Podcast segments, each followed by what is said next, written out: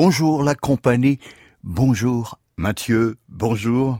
Merci de m'accorder une petite place au retour de ces vacances prolongées, celle où se met à parler la poésie.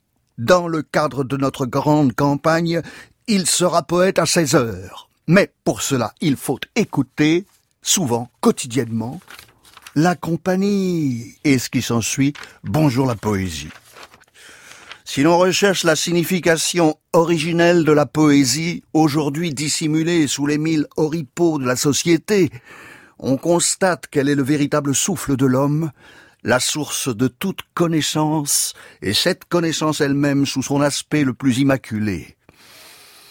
En cette amorce d'automne qui nous promet d'être toujours plus chaud, flamboyant chez Satan pour entrer en poésie comme on entre en pétard, prêtons la plume à Benjamin Perret, mort en septembre 1959, à 60 ans, comme Rachita.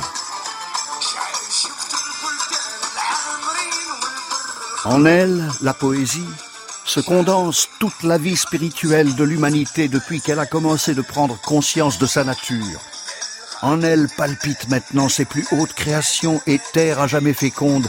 Elle garde perpétuellement en réserve les cristaux incolores et les moissons de demain.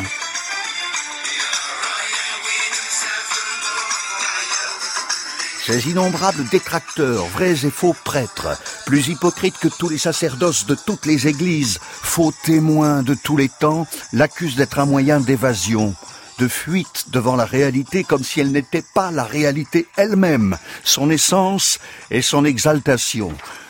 Et voilà, ça fait trois ans qu'on s'acharne à vous le montrer. Plus il y a de réalité, plus il y a de poésie. C'est Novalis qui le dit. Oui, en cette rentrée, nous aurions aimé vous parler de L'honneur des poètes. Petite brochure qui comporte un choix de poèmes publiés clandestinement à Paris pendant l'occupation nazie. Célébrer la force de résistance de la poésie, ses engagements, au-delà des promesses légères et des bricolages rhétoriques des derniers venus de la politique, mais Benjamin Perret nous rappelle que la forme entre en équation dans ses affirmations. Pas un de ses poèmes ne dépasse le niveau lyrique de la publicité pharmaceutique, et ce n'est pas un hasard si leurs auteurs ont cru devoir, en leur immense majorité, revenir à la rime et à l'alexandrin classique. La forme et le contenu gardent nécessairement entre eux un rapport des plus étroits et, dans ces vers, réagissent l'un sur l'autre dans une course éperdue à la pire réaction. Poète, poète, encore un effort pour être ou alors plus direct, plus franc, poétaire de tous les pays, unissez-vous, comme l'affirmait depuis sa Belgique cet énergumène de Jean-Pierre Verregen dans le degré Zorro de l'écriture. Pour Henri Michaud, lui originaire de Namur, mais chut, chut, quelque chose partout, on ne sait tout, rétrocède. Une impression aérienne remplace l'impression du compact.